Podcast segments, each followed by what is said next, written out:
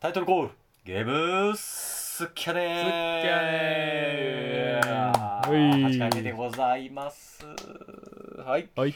ゲームスッキャネンとはこれまでにプレイした好きなゲームのことを好き勝手に話し皆さんにお伝えしてみようという番組です。ということで私おっはいくんと私ヒゲモトこともんちゃんでお送りしておはいこのります二人でお送りさせていただきます。はいよろしくお願いしはい、ます、今回のご紹介タイトル第8回目になるんですけどもはい。はい、バディミッションボンドう。ん、というね。ちょっとこう今までと毛色の違ったゲームになってくるかなとは思ってはおるんですがはい。はい。あのこちらのタイトルを皆さんにお伝えさせていただこうかなみたいなことを考えております。ということで。はい。はい。はい、まずはゲームの概要といいますか、まあ大まかなストーリーというんですかね。といったところをちょっと皆さんにお伝えできればと思っております。はい。よろしくお願いします。はい、えーバディミッションボンド、ストーリーですね。ヒーローを目指す警察官ルークと被害総額数百億を生み出す大悪党怪盗ビーストことアーロン。はい。数奇な出会いが2人の運命を大きく変えてゆく。頼れる相棒として助け合い時にはぶつかり合いながらルークの父の死の謎そして世界を揺るがす大きな陰謀に立ち向かう熱き友情の物語。アドベンチャーゲームの要素をベース情報収集パート推理パート思考パート そしてクイックタイムイベントをベースとするアクションパートの両輪でストーリーは進んでいく。設定のとこまでそのあの声引きずんであらすじ2021は年まだ行くの？任天堂スイッチソフトとして笑ってるやん。2021年日本ゲーム大賞優秀賞受賞作品。おおなるほど。はい。ちょっとすみません。途中でね笑ってしまいましたけども。はい。このバディミッションボントのね簡単なストーリーははい。はい。はい。ちょっとツッコミが、うん。あの激しかったかなとは思いつつ。いやいやいやちょっと無視できんかった。無視できんかったわ、まあ、あんなもん途中で終わんのかな思ってたけどあのですね、まあ簡単なストーリーとしましては、ちょっと今お話しさせていただいたところなんです、まあ聞き取りにくかったところもあるかなと思いまして、じゃあやんなよ。まあいいけどね、まあ、恒例やからあねのですね、はいはい。まあ大きくこう操作をするキャラクターとしては4人出てくるんですけども、まあなのでバディミッションということでね、あの、ほう。2人がこう組になって、まあその時に与えられるミッションに対して対応をしていくと。で、まあ、えっ、と、ゲームのその、なんて言ったらいいんですかね、えーシステム部分っていうんですかね。っていうのは、はいまあ、アドベンチャーゲームがベースになっておりますと。うんで、もうこれがね、その、今までの、こう、皆さんにご紹介させていただいてたアドベンチャーゲームというよりかは、もっともっとすごく、なんて言ったらいいのか、うんシンプルなアドベンチャーゲームなんですよね。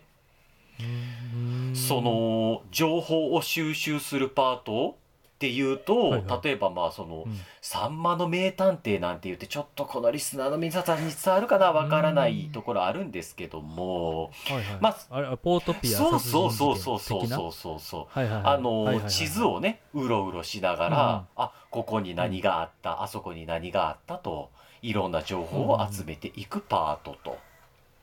うんでその次がその集めた情報を推理していくパートですね。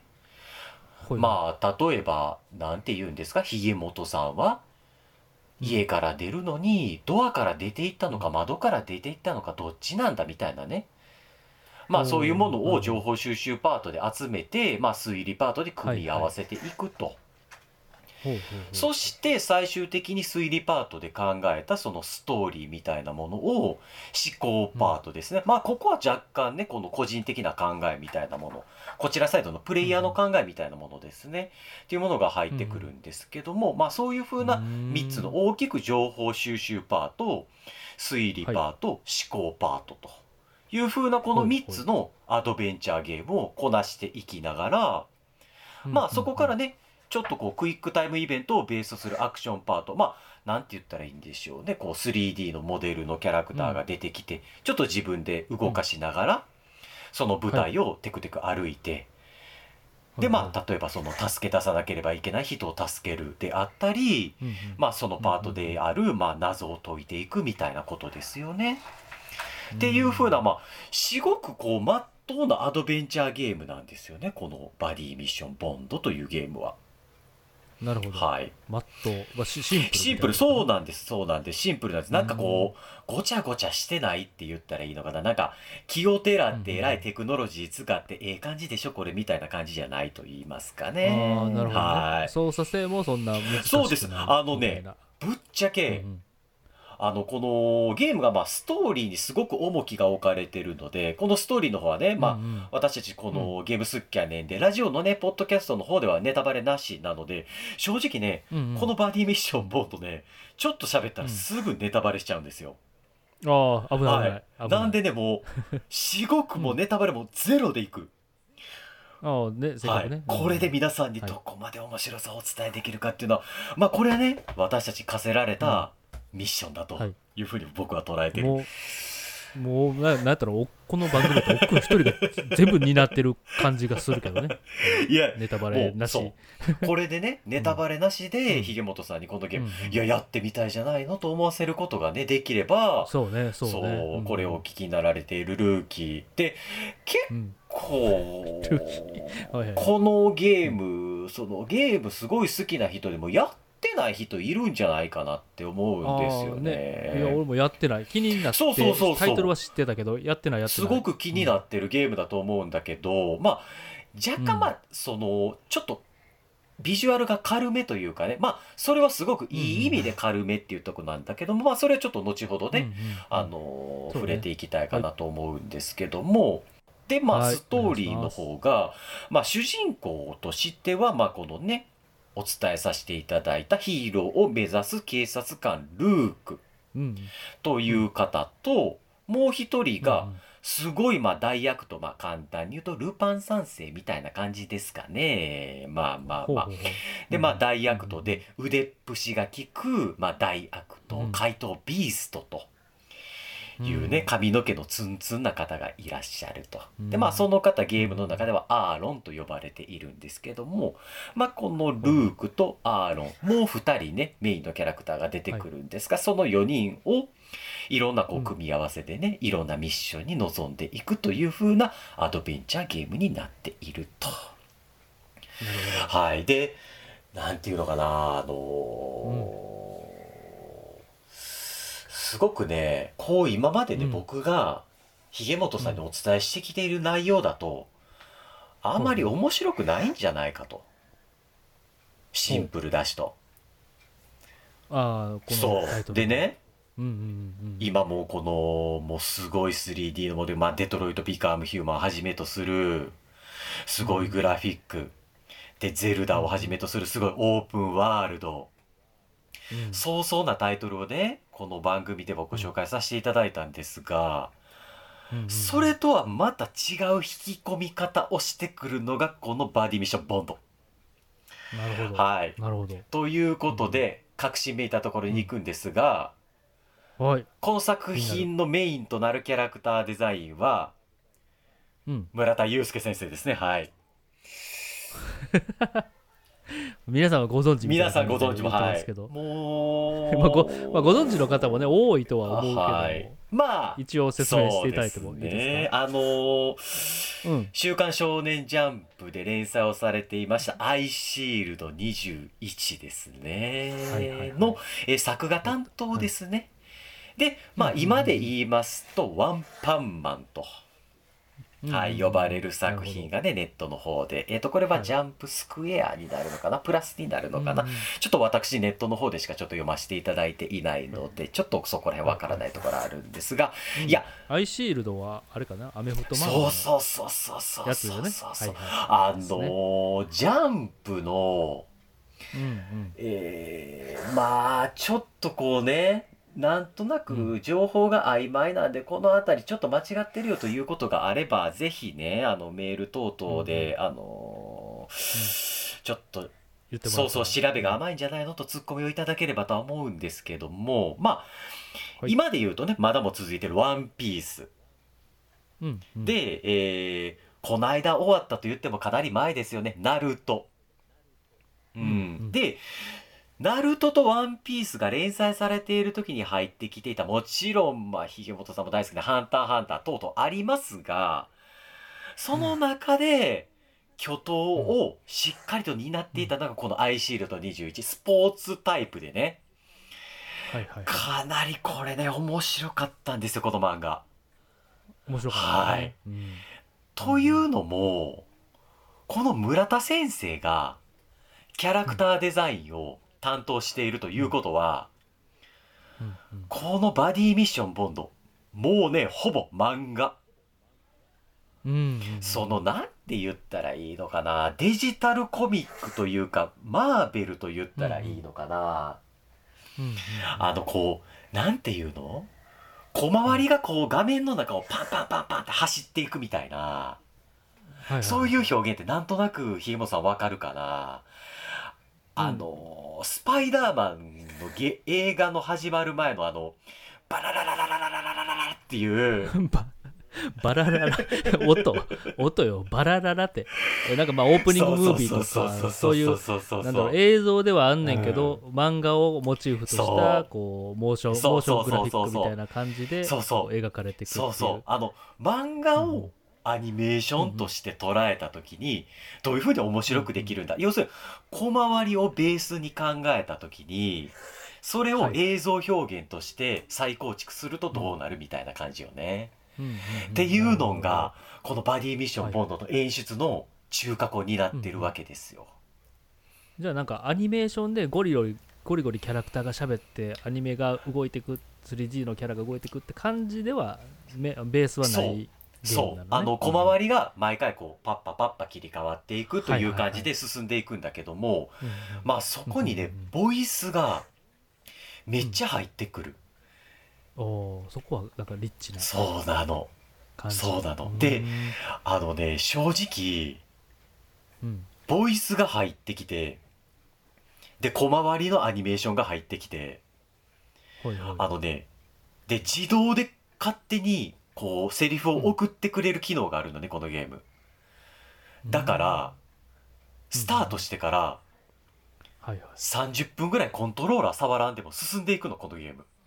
なるほどなるほど。その自動でセリフを送るっていうのが そうそうそうそうね大体こう文文章セリフ喋り終わったらあの丸ボタンとか押して次に進んだりするけど、それも押さ押さんでいいってことね。もうねへなんかなうん。な何してんねんやろ俺みたいな感じではなんねんけど なんねんけどやっぱりそのストーリーの組み方っていうのかな、っていうのが、うんうん。ものすごく漫画チックに組み立てられてて、よう漫画チック。そうあの漫画チックっていうとあのーうん。どうなんだろううんこの辺りがねちょっと皆さんにお伝え伝わるかっていう若干の不安はあるんですが、まあまあまあまあちょっと汲み取って、うん。あのこういうことかなって自分も聞いてあの要するに週刊漫画のね、うん。最後週刊少年漫画。はいはい。雑誌の方ね、うん。うんうわーまた来週読みたいなっていうところでさ、うんうんうん。引くってまあ専門用語ではよく言うよね。あその引きを引きの力を作って来週にバトンパスする。うん。はいはいはいゲームとしてはあれよね。ずーっと続いていくんだずーっとけどなんか1エピソード一章一章そういうなんかちゃんと終わってであのー編集が入ってるのねそのストーリーでへえ一周が終わるやん、まあ要するにまあ第一章っていうのは第一巻やね。で第一巻が終わったら次二巻。うん。もうそれはもう明らかにコミックスやねん。ああなるほどね。そう。コミックスをヤマンマゲームでやってんねやこれがさ、また憎いよなと思ってね。なるほどね。ほんで、まあねい今こう聞いてる人分かると思うけど、あのあのおっくんは少年漫画しかもジャンプが村田先生の漫画が大好きやからそれでさらにあのグッとハマってる感じがもうひしひしと伝わってると思いますけど。あの、私ね、はい村田先生のほんと作画がすごく好きで、うんうんうん。あか綺麗よ綺ね麗あかっこいいしみたいな、な、ね私たちこのオーバーフォーティーの世代で言うとやはりもうその神様と呼ばれる人は、えー富樫先生はじめもちろんそのスタートで言うとうん。鳥山明先生だと、そうね、うん、ドラゴンボール、はい。でちょっとゲームの話からそれちゃうかもしれないけども、えっとゲームの話としては、ままあ。あそのね一章一章が一巻一巻ということで、えーうん。1巻が終わったら2巻目を読まずに折れないというところで終わっていくわけよ。うんうん。あのねこのゲーム結構クリアするまで時間がかかるの。ああボリュームがあんねや。えっとね3 4 0時間ぐらいかかると。あまあまあ。結構ある。ねなんかもうもっとライトな感じそうなのそうなの。またそれがね印象的あのねなかなかどうして引き込んできよるのよ。そうだから本当にこのうん。ゲームを一生懸命するっていうよりかは、うんもう本当に漫画をねダラダラダラダラ読んでいく。あ気になったこの次どうしよっかな読もうかなでももう夜遅いしなみたいなこれ皆さんも感じたことあると思うんですよ。もうこの感覚もうすごいあるゲームやから。あるある。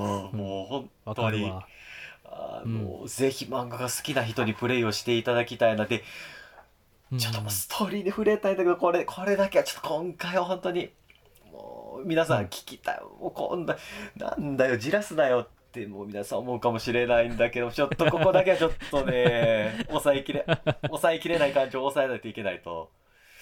まあねまあネタバレはねはねい。本当、うんもうね、だいぶかなりそそられている。うんもうひげもとさんはちょっとこいやめちゃめちゃ面白そうだ。漫画もね好きやし、うん。などなんかどちらかというとゲームやんないけど漫画好きっていう人本当に、はいなんか入りやすそうな。そう、すごくいいと思う。で、まあ、キャラクターがね、うん。で、村田先生。で、なんでこの村田先生が僕が好きなのかというと、これもうだいぶね、過去に戻りますよ。うん。いいよいいよ。あの、ひげもとさん、ちょっとひげもとさんもこれはもしかしたらご存知ないかもしれない。うん。えっと、もしかしたらえっと、知っている方は、マジかそこ持ってくるかと、おっくんと、うん。あるかもしれないんですが、えー、ヘタッピ漫画研究所というね、はいはい。この伝説の漫画が皆さん知ってるかな、ちょっと今ひげもとさんとは、はいはいはい。画面で見てる、ね、えーパソコンの画面をねちょっとこう、うん。共有させていただきながらやらせていただいているんですけどもこれがはい。鳥山明のヘタッピ漫画研究所あなたも漫画家になれるかもしれないの巻と、はいはいはいえっとこちらですね。あのーうん、問いつ出てるんだろうなあの。題で言うと。古そうやなこれこれはもしかすると「ドラゴンボール」と「ドクタースランプ」の間になるのかな？なんかねそ絵絵柄的にもこれ一応鳥山先生が出してるあもちろんもちろん。あ作品だよね。これこれはね1985年やもんね。ほうほぼ僕たちがね1981年生まれなので。うち子供3歳よ。あこれ下手しいとあれか。ドクタースランプ、下手しい出た。ドクタースランプあられちゃんより前っていう可能性もあるわけか、えっとね私この漫画うん。うん。スーパー愛読書でして。へえ初めて知る。あの私ねあのーもちろんもうこのリスナーの方、まあ4割ぐらいはそうなんじゃないかなと思うんですが、えー将来の夢漫画家だったと思うんですよ だったと思う、はい。うん。俺もそう思う。なんです。俺もそう思うわ。で10割で。10割でいいか。このね鳥山明先生の「ヘタッピ漫画研究所」うん。あのこのねなんかコオロギみたいな子が、ぜひ皆さんちょっと検索してみてください、あの出てきますので、コオロギロボットみたいな子がね、うん。うん。あのりまきあられさんですみたいなこと書いてある。もしかしたら並行して書かれていたのかもしれないですね。そんな感じがする、ね、そうですね。あのーはいはい。このヘタッピくんということ子が漫画家になるために、うまあ、鳥山明先生のところに行って漫画の勉強するわけですよ。うんほうほうなるほど。で今ねあのこのうん。あられちゃんがどういうふうにできたのかというふうなページをですねちょっと見ているんですけども、あられはもともとこんなんだったよと。すごく素朴な女の子に対してキャラクター付けをしていくとっていうふうなねことが表現されているページがあるんでもうもうね私このページを読んだ時に漫画家すげえと、うん。えらいこっちゃとうん。いうふうなところが私の初っ端ですわ。漫画に対しての。原はい。原点みたいな。原点みたいなところ。えそれでそれ何歳ぐらいの時？はいいやーこれ何歳ぐらいかなでも小学校の中学年ぐらいじゃないかな。ああなるほど。まあでも多感というかね、ま物心ついて。そうでうちね兄貴があの6つ上なんで、で兄貴もめちゃくちゃ漫画好きで、やっぱ漫画家なりたいとかっていうのできっとね買ってたんだと思うのうちの兄貴が。はいはいはい、はい。です、家にあったんやねそうでそれ読ましてもらってね。いやー、うん。すごい世界があるなと思っていてですね、大学のね頃に入りましたら、うんうん。まさかここでですよ。ほいヘタッピ漫画経験上 R と、ほいはい。R ってなんやねんと。うんうんうん。まさかのリメイクをするわけですよ、なるほど。誰も知らないようなヘタッピ漫画研究所をリメイクしようと、んん このですよ。もうひげもとさんこそも知らないヘタッピ漫画研究所を。うんいやいや知らんよ。リメイイクしたのがそうはい。村田祐介先生なんですねこれが。クへえんか熱いね熱い。話聞いてると。いや全然知らんかったけど。でへーやっぱりそのもちろんその「ワンピースのね小田先生も、えーナルトのね岸本先生も、うみんな鳥山明先生育てられていますよもちろん。ね影響を受けた。まあ人々。もちろんね、うそのナルトの岸本先生とかやっぱ明のね大友先生とかにかなり影響を受けている。まあ、うんうん。そういう風なね、うん。レイアウト方式であったりっていうのを感じるところはね多々あるんだけども、まあねいろんなねそう。人たちの影響をみんな受けてるからね。うんうん。と言いつつですわ。やっぱ鳥山明先生の正統的な継承者としては僕はもう村田先生なんじゃないかと。なるほど。やっぱまあそれがですよ。バディミッションボンドに。やっぱりここつながってきちゃうわけですよ。やっぱば村田先生書くとこれやらないといけないよねと思う。今回はバディミッションボンドのあの紹介の回でよかったですよね。もちろんね。ただねバディミッションボンドと村田先生は切っても切れない関係性なので。まあまあねまあねまあねまあね。でその村完全にもう村田先生の凄さを語る回みたいな、えーことにねなってますけども。いいよいやいいよいいよ。全部、ま でも結果村田先生を語るということになってくると鳥山明先生を語らなければいけないということになっちゃうので。だなるほどね。なるほど。大事大事。そうなんですよ。その文脈とかその目線でか、ね、語れるってところが面白いもうねこのねもうしょ本当に、みんなヘタッピ漫画研究所は、これ今うん。なんだ Kindle とかでも買えるんかな？どうなんやろもう買えるでしょうね。アマゾンとかで売ってるわけやもうほんとぜひねうん。あのこのねコオロギくんがね、持ち込みに行くんですよ、集英社に。でボロカスに言われたりするわけ確かボロカス言われたんじゃないかな。ちょっとそこまで詳しく覚えてないけど、うんうんでその神保町っていうところに集英社があるんですけども。でうん。このねヘタッピ君は田舎に住んでたんでもう東京なんて出たことないんですよ。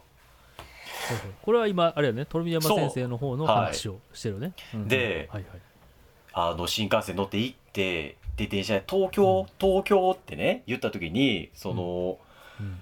ヘタッピ君がね駅でキョロキョロしちゃうんですよ。おすげえ未来、うん。すげえ街に来ちゃったぜみたいな感じでキョロキョロするんですよ。もうその、まあね上京しそう。て、うん。そのコマ見てねもう僕ちょっと泣いちゃうのよね。なほう。なぜもうやっぱ僕も漫画家を目指してた。一時期ね、もう私高校3年生浪人するんですけども私は高校3年生1年間をかけて浪人かな？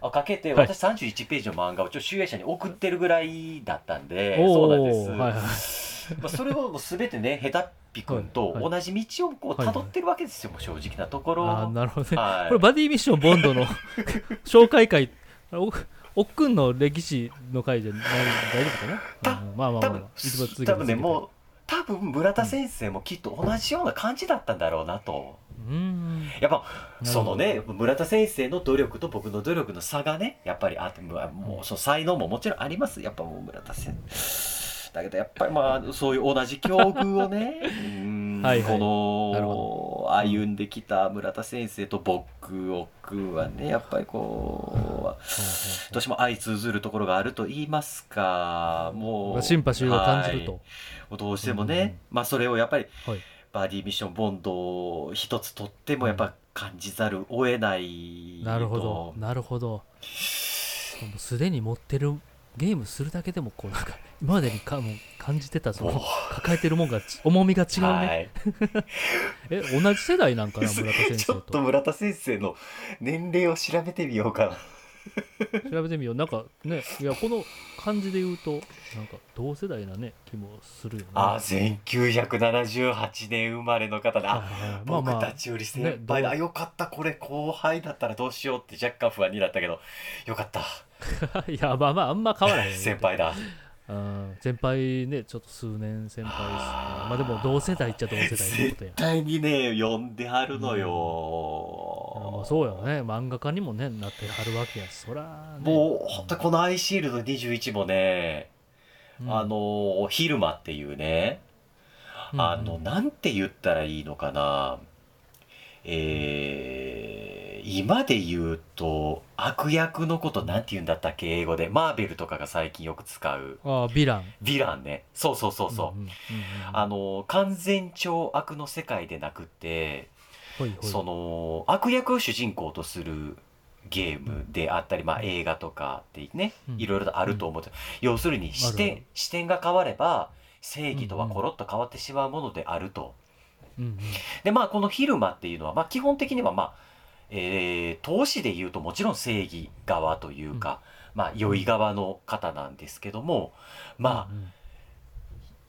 言う言うどう伝えれば一番上手に伝わるかまあ勝てば官軍って言ったらいいのかな。卑怯なことでも何でもすると。はいはいはいはい、うんそうそうそうそう。そういう風なスタイルのキャラクターなんですよね。うんうんうんでそういう風なスタイルなんでうん。うんそれが今回のこの、うん。えーバディミッションボンドね。はいの怪盗ビーストアーロンとすごく被ってくるわけですよ。ああなるほどねキャラクターそう。でめちゃ、ゃくちゃ真面目なこう警察官ルークっていうのが、うん。えーアイシールドの主人公のセナっていうねうん。小早川セナだったかな確か。うんっていう風なキャラクターとすごく被ってうん。でそのデコボココンビみたいなねその感じがものすごく気持ちがいいのよねやっぱり。なるほどね。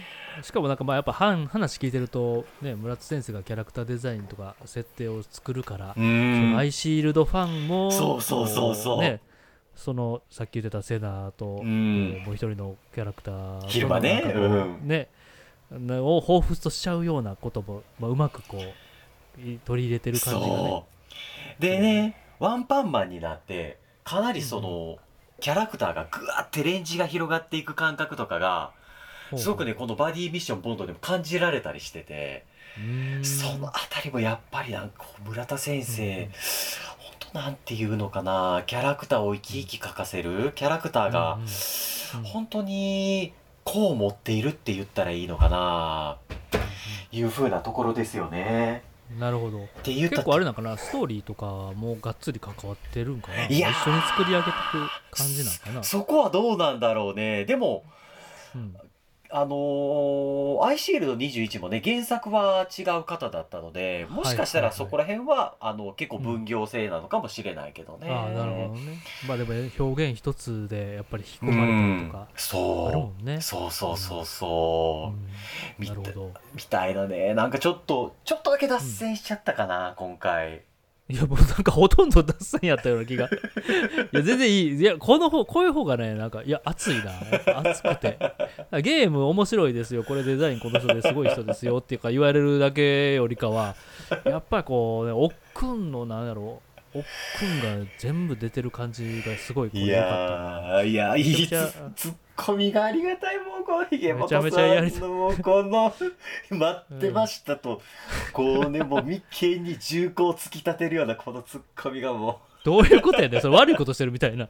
眉間に銃口を突き立てるようなツッコミしてた俺、はい待ってました。はい待ってました。今引き金引きますよ。はいいいね。ドンみたいなね。殺してるやん。殺してるやん。お 俺的にはあのおっくんとのバディミッションやと思ってましたけどねバディミッションも完全なバディミッションですよこれは。これもう完全にバディミッションで、ね、これ全然銃口をつけつけたりなんかしてないけどねすごいこと言うね。いや本当にね。本当このバディミッションしたかったんですよちょっとね今回は、うんうん。ぎなんかねこうえスイッチで今フリープレイみたいなそうなんです、そうなんです。一斉トライアルがね、来てるんで、うんうん。ちょっとね、あのーまあ。急遽ではあったんですけども、ちょっとお話しさせていただいて、もうね、時間がないんで、こう、フリートライアルって言いながら、このね、ポッドキャストが上がるときには、できるだけ早めにね、上げようかとは思ってはいるんですけどそんなにも。あれも時間ないもんね。そうなんです。1週間ぐらいしかね、できない。確か、このゴールデン、うんうんうん。もうこれね、頑張って、すごく早めに上げようと思うんで、あのー 万が一ね、えー間違って聞いていただいた皆様、リスナーの方々で、おおおおちょっと待って待って、バディミッションどどんだけ面白いゲームやでやったろやないか、おいおい、ちょっと一斉トライアルやったろやないかというふうな流れをね、生み出せるように、うん。私もうんちょっといいち早く編集をかけて、皆さんにお伝えまあまあ無理せずお届けできるようにはしようと言うてそんな高いゲームであえっと、そうなんです、ねそうなんです。あのね、あのー一斉トライアルが終わってから少しの期間は、えうん。セールの値段で買えるとおいいうことなので、ぜひ気になった方はね、あの、すごく長く、ゆっくりね、本当に、うん。あの、先々読みたくなっちゃいます、このゲーム。うん、実際のところはね。な。るほど。うん、あの漫画をね読みたくなるようにそう。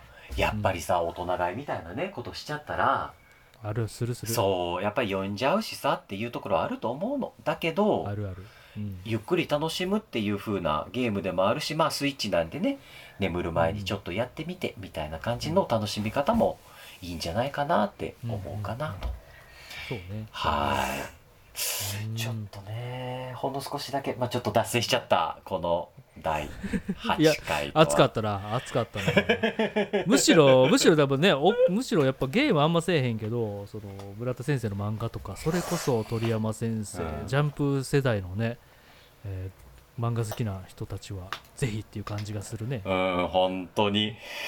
このね「アイシールド21」もぜひね、もう、うんうんスーパースポコン漫画なのよ。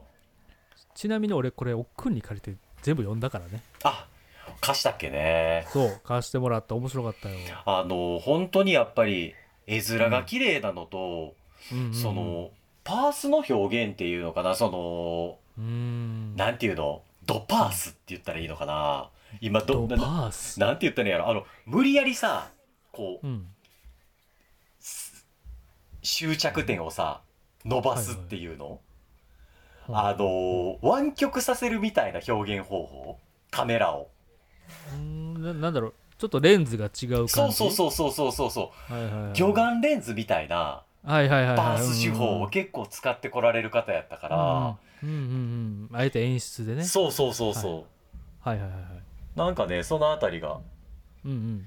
結構実は僕的には、うん。でそういう表現をするんだけどもジョジョっぽい感じではないっていうところがまたああーはいはいはい。面白かったし。うんジョドっぽい表現ではないってなんかファンタジーとかトリッキーな感じではなくて、そうそうやし、そのパースの歪み、歪め方とかもうんうんうん。なんか結構史実に伴っていくというか、なんかうん。あのジョジョもねもうすっげえもうもちろんさっていう感じやけどまたそのジョジョの、その時空の歪め方とは違う結構リアルな時空の歪め方みたいなのをしてきてて、僕はどっちかっていうと村田先生の方の時空の歪め方の方が好きだったかなというふうな、まあまあこ好みの問題ね。そう好みの問題。これはねまあもちろんね、うんうん。ジョジョリも私読ませていただいてるので 何ともって言ったところはあるんですがね。まあね、うんちょっとこの辺りは本当に個人的な感想として、はいはい。はい。絵絵作りの好みのそうなんですそうなんですそうなんですそうなんです。ほいほいほい。いやうん。ーなかなか今回はこのバディミッションボンドの魅力が伝わったんじゃないかなと。熱さが伝わったよこれは。うんすごい熱が伝わってきたよ。はい。ちなみにもうクリアはしたの？えっ、とねまだね実はちょっとクリアまで行ききってないあなるほどなるほど。もうでももうこれは語りたいとちょっと結構やって。そ うそうなんですそうなんですそうなんです、はいはいはい。あのちょっとうん越しちゃったらなんて言ったらいいのかな、逆にうん。落ち着いちゃうんじゃないかっていう不安があったのね。あーな達成感とかも。そこら辺全部やりきって。そこら辺ってさ、さ、なんて言ったらいいの？はいはいうん。そのゼルダの伝説ブレス・オブ・ザ・ワイルドじゃないけどさうんうん、越したくないっていう感覚あるやんあのずっとこの世界にいときたいみたいなね。そう。はいはいはい、越したらちょっとなんかうん。一回はい。なんて言ったらいいんかな。扉閉まっちゃうみたいな。まあなんかまあななんか言う俺もちょっと言葉合ってるか分からへんけどあのーなんか達成感となんか共になんかいわゆるゲームの賢者タイムみたいなそう。あの のがスンってしちゃう感じが、い今で言う何、うん。あの、うん。ロスって言ったらいいの、ああロスねはい。その、うん。あ朝ドラロスとかさ。はいはい。ちょっとこうおじゃ若干落ちちゃう感じ？そうそうそうそう。その いいいいいともロスじゃないけどさはいはいはいはい。あのああの感動もうちょっと味わえないんやみたいな。ずっと見てる時とかその世界にいてる時の方がテンション高かったりするからまさに今なんやねそれがそうそうやねんなーって思ってさ、いやもう熱い LINE が来たもんこの話したいって。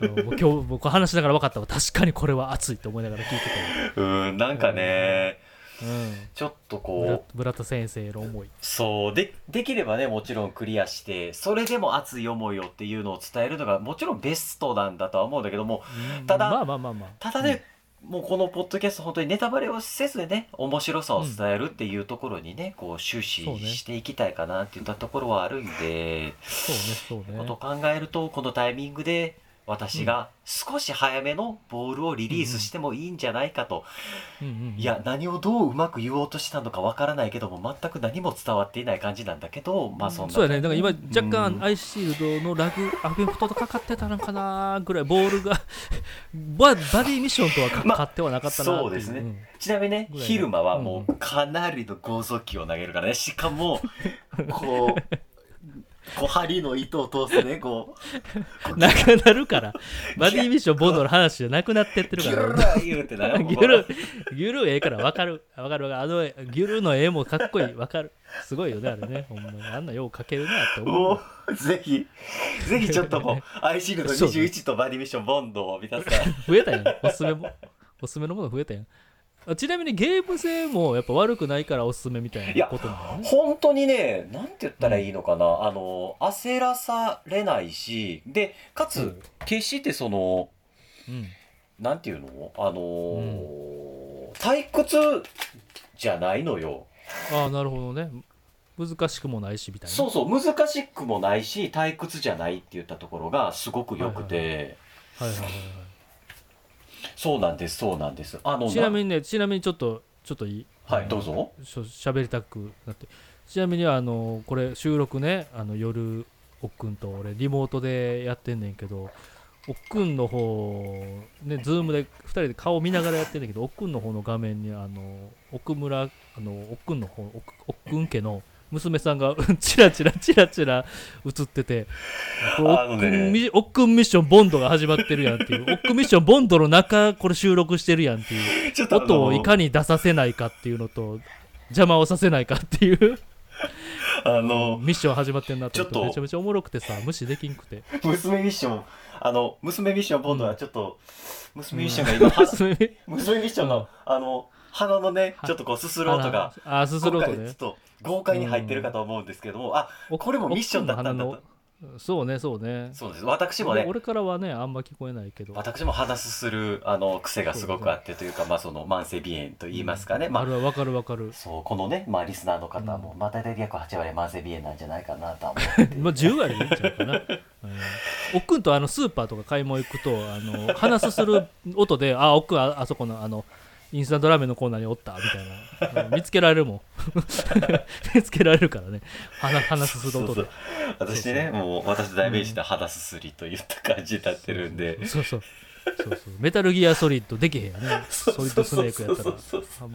箱の中は隠れてて鼻すすっちゃうとすぐピーンってなるからスステルスできへんからもう。全くステルス能力がゼロっていうね。娘さんにもね娘さんにもそれが遺伝して、はい本当にちょっと、若干ねそんなところも楽しみながら聞いていただければと思っておりましたこの第8回バディミッションはい。ボンドのご紹介ということでいやめちゃめちゃ面白そうやった。らやりたなったはいなちょっとやろうあの今のトライアルのうちに、うん、ということでこれにて閉幕と。